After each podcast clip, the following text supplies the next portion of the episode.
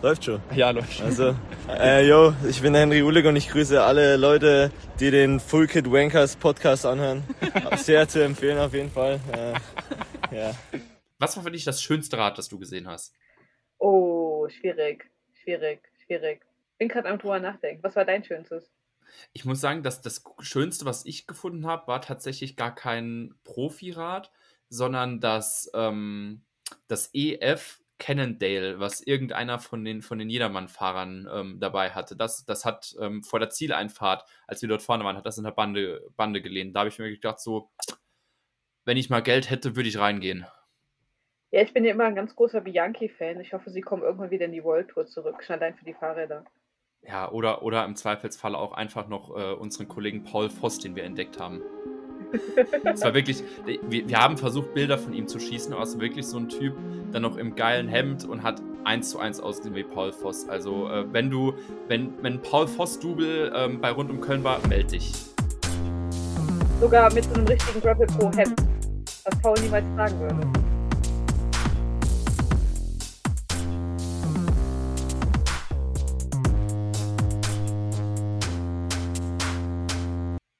Und damit hallo und herzlich willkommen zu unserer Sonderfolge. Ja, Full Kit Wankers gibt es jetzt auch mit Sonderfolgen und wir besprechen ein ganz schönes Rennen, nämlich ich weiß gar nicht, ob es der älteste Radklassiker ist. Ich bin mir aber ziemlich sicher, dass es so ist. Den ältesten deutschen Radklassiker rund um Köln oder zumindest der älteste, der heute noch ähm, existiert.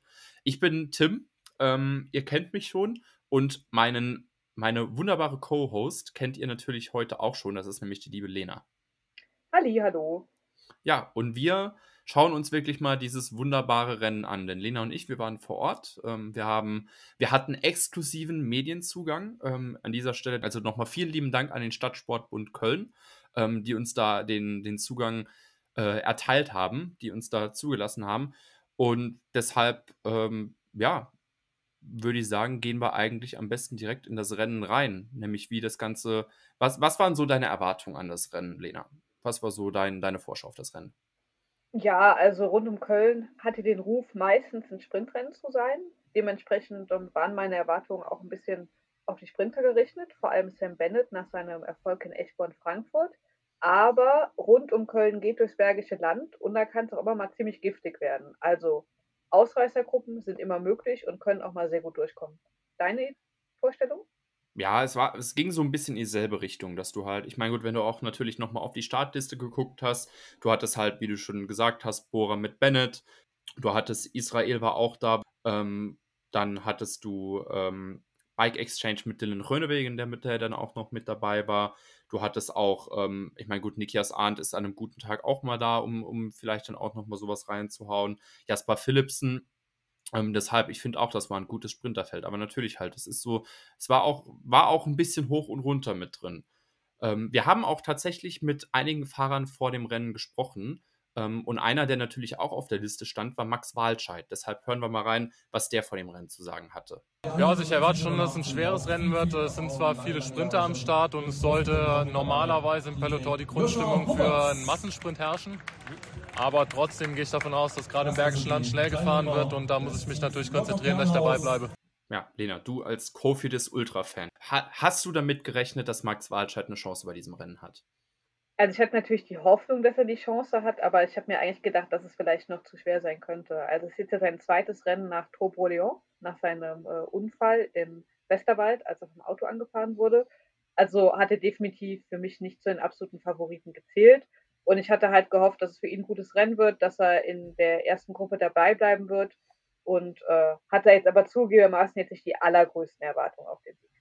Ja, ein anderes Team, das natürlich auch ähm, sich gewisse Chancen ausgerechnet hat auf den Sieg, ist Alpecin Phoenix. Die waren natürlich mit, ähm, mit Jasper Philipsen angetreten als ihrem Top-Sprinter, hatten aber auch vor allem noch viele junge Fahrer dabei. Ähm, da haben wir zum Beispiel Maurice Ballerstedt drin. Ähm, Gerade vor ein paar Wochen noch oder, oder vor ein paar Wochen ähm, noch beim Giro gefahren. Auf einmal Jakub Marechko ist dann auch nochmal aufgetaucht im Line-Up. Ähm, und einer, der auch dabei war, das war Henry Ulig. Und der hat uns auch nochmal vorm, vorm Rennen ähm, gesagt, was, was er quasi vom, von diesem Rennen erwartet hat. Ja, äh, meine Erwartungen sind eigentlich, dass wir fürs Team fahren und ähm, am Ende ganz oben stehen als Team, einer vom Team. Und dann werde ich schauen, dass ich meine Aufgaben zu 100% erfülle. Ja, läuft wahrscheinlich auf Jasper hinaus, oder? Genau, das ist so das, das Ziel. Ja, wird ja heute auch ein schöner Sprint Royal. Ich meine, Jasper ist da, Sam Bennett ist da, dann habt ihr auch noch ja. mit den Rönewegen. Aber es sind ja einige Teams da, die auch alleine ankommen wollen auf der Runde und ich glaube, das ist auch möglich. Aber mit Jasper haben wir einen der kletterfestesten Sprinter dabei. Deswegen sehe ich das heute schon realistisch. Ja, er sah es realistisch, dass es ein Sprint werden kann, aber es sind natürlich, wie er schon gesagt hat, diese Fahrer dabei, ähm, wo man erwarten kann, dass sie alleine ankommen. Wer kommt dir denn da direkt in den Sinn? Ja, also der allererste Name, der da genannt werden muss, vor allem weil es ein Heimrennen ist, ist natürlich Nils Polit. Ähm, Schwierigkeit hier ist, dass ja ähm, Bora dieses Rennen wirklich sehr ernst genommen hat, ist ja auch eines ihrer größten Heimrennen zugegebenermaßen und haben auch ein sehr gutes Sprintaufgebot mit Leadout genommen. Aber das, ähm, also beim Leadout waren halt äh, Ryan Mullen, Danny van Poppel dabei, Jody Moes und ähm, halt für, alle für Sam Bennett. Aber das ist für Bora halt gut, weil sie halt zwei Optionen haben. Entweder können sie halt auf den Sprint fahren oder auf Nils Bullitt. Also Nils wird sich wahrscheinlich auch selber erhofft haben, dass es irgendwie klappt, dass er in die Leadout-Gruppe geht und ähm, dass es dann alleine machen kann. Aber äh, im Zweifelsfall, wenn es halt nicht geklappt hätte, wären sie auf den Sprint gegangen. Aber die zwei Optionen haben halt Bora die Möglichkeit, die zu taktieren. Ja, und das gleiche hat eigentlich auch Max Walscheid so gemeint. Ja, also ich denke schon, dass Bora grundsätzlich für einen Sprint fährt, aber auf der anderen Seite haben sie ja mit Nils Pollitt den Lokalmatador am Start und äh, der wird natürlich auch versuchen zu gewinnen. Ich glaube, für ihn ist es eine Gratwanderung. Wenn er es schafft, in eine Gruppe zu kommen, die den Sieg unter sich ausmacht, dann wird er mit Sicherheit freie Fahrt haben. Ist ja auch super stark, aber ähm, wenn er sozusagen die Gefahr sieht, dass, er, dass die Gruppe zu groß ist, dass er den Sprint eventuell am Ende nicht gewinnt, dann wird mit Sicherheit der Bennett gefahren. Ja, also damit, damit waren ja dann die, die Endmöglichkeiten im Endeffekt gesetzt. Entweder wird es halt wirklich ein, ein, Sieg alleine von jemandem, der unter anderem Nils Polit heißen könnte, oder es wird ein Sprint Royal. Ich würde sagen, gehen wir einfach mal ins Rennen rein. Ähm, Lena, du hast, ich meine, gut, es war natürlich für uns ein bisschen schwierig, das Rennen zu verfolgen, weil wir waren die ganze Zeit nur im Zielbereich ähm, und hatten nur einen Bildschirm, über den wir das schauen konnten. Aber trotzdem, gehen wir mal ins Rennen rein, Lena. Wie, wie war so die erste Phase? Also, am Anfang ist eine relativ schnelle Gruppe gegangen bei Kilometer 15 und da waren sieben Mann drin, ähm, vor allem aus kleineren Teams. Also unter anderem Joshua Huppertz von äh, Lotto Kernhaus aus Koblenz, Miguel Heidemann von B&B Hotels, John Knolle und Per Münstermann von Saris Ruby Sauerland, Jan-Marc Temmen von Dauner Akkon, Michael Peter von Sandhage Vibertech und Mario Gamper von Felbermeier. Also ein bisschen ähm, auch äh, kleinere Teams, die sich wahrscheinlich auch präsentieren wollten, einfach mal ihr Glück versuchen wollten. Ja, so das Erwartbare. Ja. Das Erwartbare. Also das sehen wir in der World Tour ja auch, nur mit praktisch den Mannschaften, die hier teilweise zu den größeren halt zählen. Aber ähm, genau, diese Gruppe konnte halt auch nicht so lange gehen, denn ähm, am Agatha-Merk wurde dann schon richtig Tempo gemacht von DSM. Und zu diesen sieben Leuten ist halt praktisch eine Gruppe von 30 Mann aufgeschlossen. Und in dieser Gruppe waren praktisch mehr oder weniger alle Favoriten, also in den Groenewegen, Jasper Philipsen. Aber, und das ist ganz besonders wichtig zu sagen, in dieser Gruppe waren sechs Bora-Fahrer. Sechs Bora-Fahrer. Die haben es einfach mehr oder weniger geschafft, ihr ganzes Team in diese Gruppe zu schicken. Genau, und diese Gruppe ähm, schließt ungefähr bei Kilometer 60 halt auf diese Spitzengruppe aus sieben Mann auf. Und dann ging es halt richtig los im Bergischen Land, rauf und runter, rauf und runter. Und da sind halt dann bestimmte Sprinter, die halt nicht ganz in Form sind oder nicht ganz so kletterstark sind, wie halt zum Beispiel Maximilian Walscheid, einfach dann abgefallen. Ja, das war dann wirklich so der Punkt. Es gab zwischendrin auch, ähm, glaube ich, noch ein paar kleinere Unfälle. Zum Beispiel ähm, von Bike Aid sind. Ähm, Bike Aid hat es, glaube ich, drei Fahrer gekostet. Einmal dann natürlich den, deinen lieben Kollegen David, mit dem du ja auch noch nach dem Rennen gesprochen hast.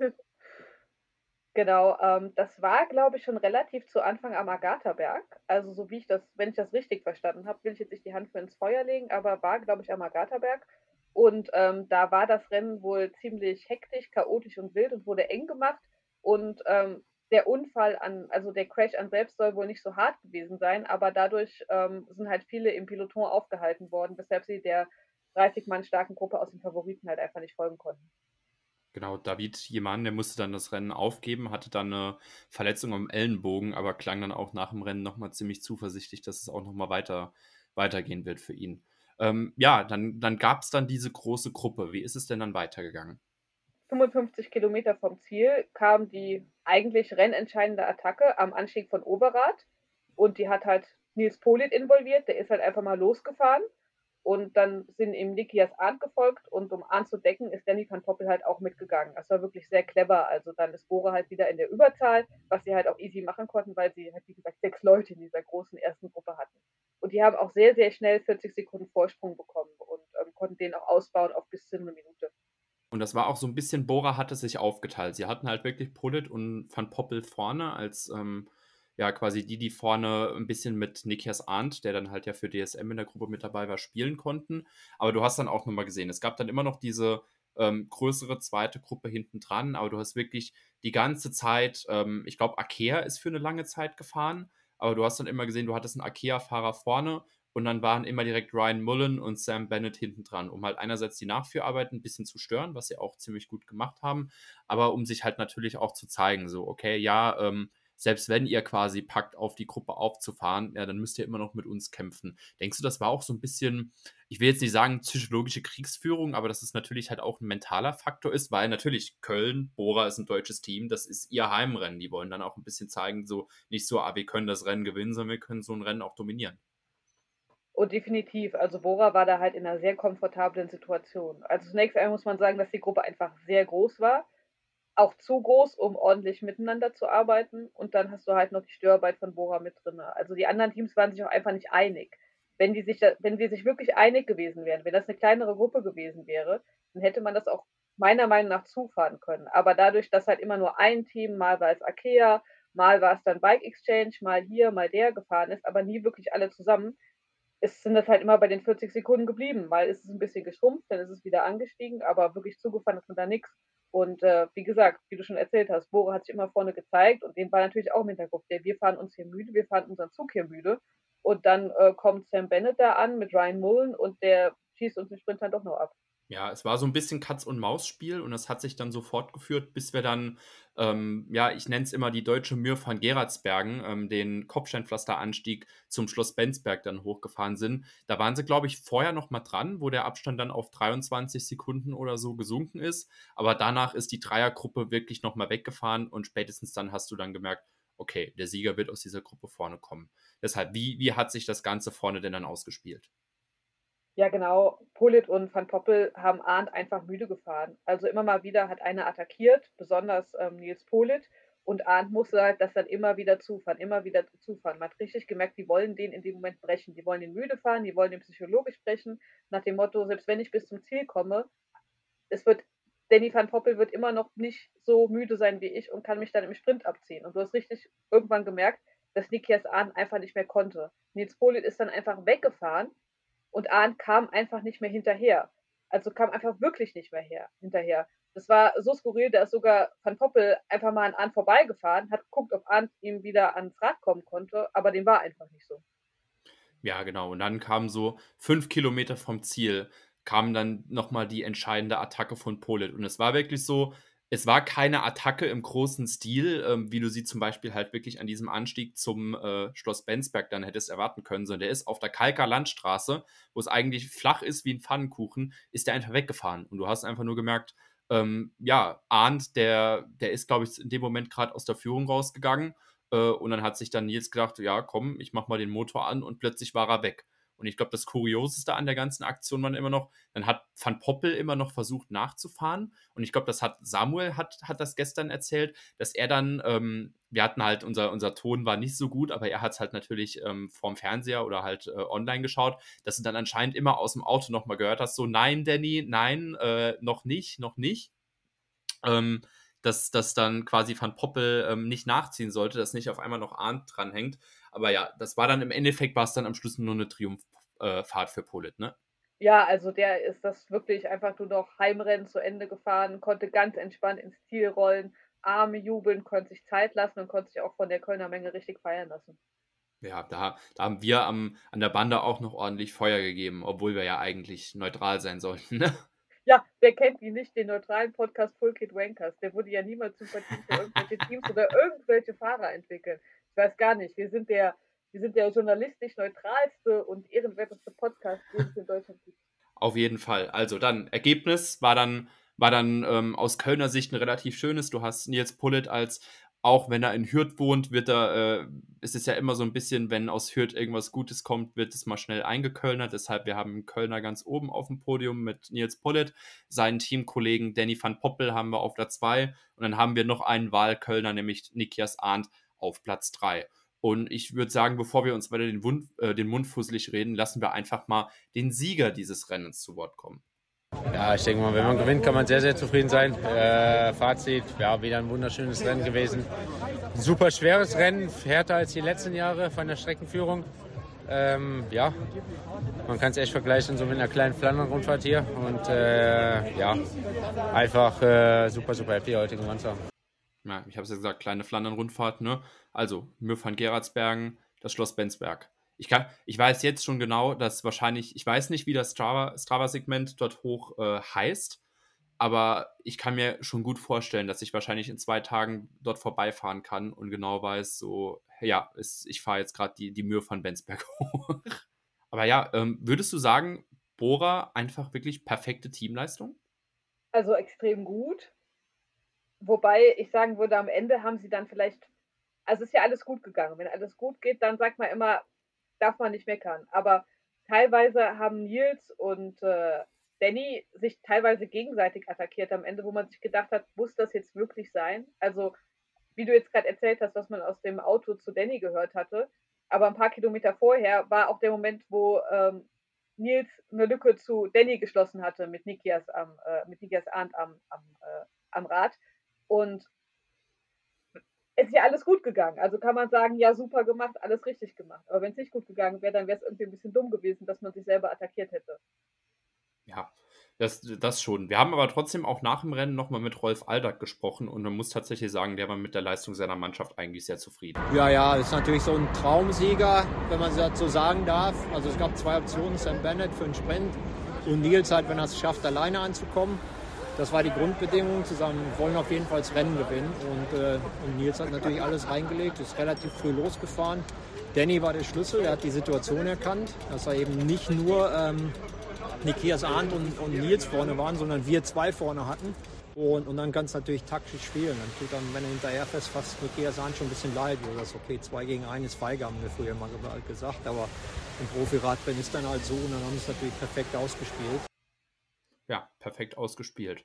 Ich würde sagen, gucken wir mal noch in, die, in den Rest der Ergebnisse ein bisschen rein. Also du hattest natürlich erst die drei vorne und dann hattest du nochmal eine größere Gruppe, ähm, wo dann auch die drei Top-Sprinter drin waren. Also auf Platz 4 hast du dann den Rönewegen, auf Platz 5 hast du Sam Bennett und auf Platz 6 Jasper Philipsen.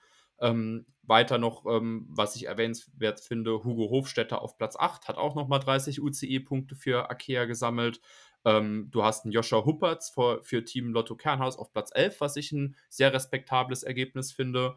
Ähm, wenn du dann noch mal ein bisschen weiter runter guckst, hast du Miguel Heidemann auf Platz 16. Du hast einen Maurice Ballerstedt für äh, Alpecin Phoenix auf Platz 19 seinen Teamkollegen und, uns, und Freund des Podcasts, wie ihr ja wahrscheinlich auch schon an unserem Aufsager gehört habt, ähm, Henry Uhlig auf der 27 und auf der Platz 25 haben wir auch noch Max Walscheid. Und ähm, was der nach dem Rennen zu sagen hatte, das hört ihr jetzt. Oh, gut. Also, ich muss ganz ehrlich sagen, ich habe es heute definitiv nicht drauf gehabt, äh, mit der ersten Gruppe dabei zu bleiben. Ich, taktisch habe ich alles richtig gemacht, aber die Beine waren nicht gut genug. Aber macht ehrlich gesagt nichts, weil genau die harten Rennkilometer habe ich gebraucht und es war auch klar, dass ich noch nicht in Topform bin. Ja, merkst du jetzt auch, dass nach deinem Unfall die Form langsam wieder ansteigt? Ja, also muss ehrlich sagen, jetzt Heute lief es nicht so ganz blendend, aber war auch ein super hartes Rennen. Also war definitiv nicht mein Rennverlauf. Das war das, was Max Wahlscheid gesagt hat. Gucken wir ein bisschen nach vorne. So, das rund um Köln jetzt natürlich nicht der, das Mega-Rennen ist, äh, wie die Radsportmonumente oder wie jetzt eine Tour de France oder ähm, ein Giro, der ja gerade noch läuft, ist, das wissen wir. Aber natürlich ist so ein Rennen auch nochmal was, um halt vielleicht nochmal ein bisschen Vorzeichen zu zeigen auf ein großes Rennen wie die Tour de France. Ich finde zum Beispiel gerade, ähm, wenn es um den Bora Sprintzug geht, ist das relativ wichtig. Die wollen ja wirklich dieses Jahr mit Sam Bennett auch auf der Tour angreifen, ähm, um vielleicht das grüne Trikot zu holen. Ich denke, ein paar Etappensiege sollte für den auf jeden Fall drin sein. Ist das aber vielleicht auch nochmal so ein Zeichen, dass Bora zeigen kann, okay, wir können nicht nur stumpf für Bennett sprinten, sondern im Zweifelsfalle halt auch, wie wir es letztes Jahr bei der Tour schon gemacht haben, äh, mal ein Polit vorschicken und er holt so ein Ding?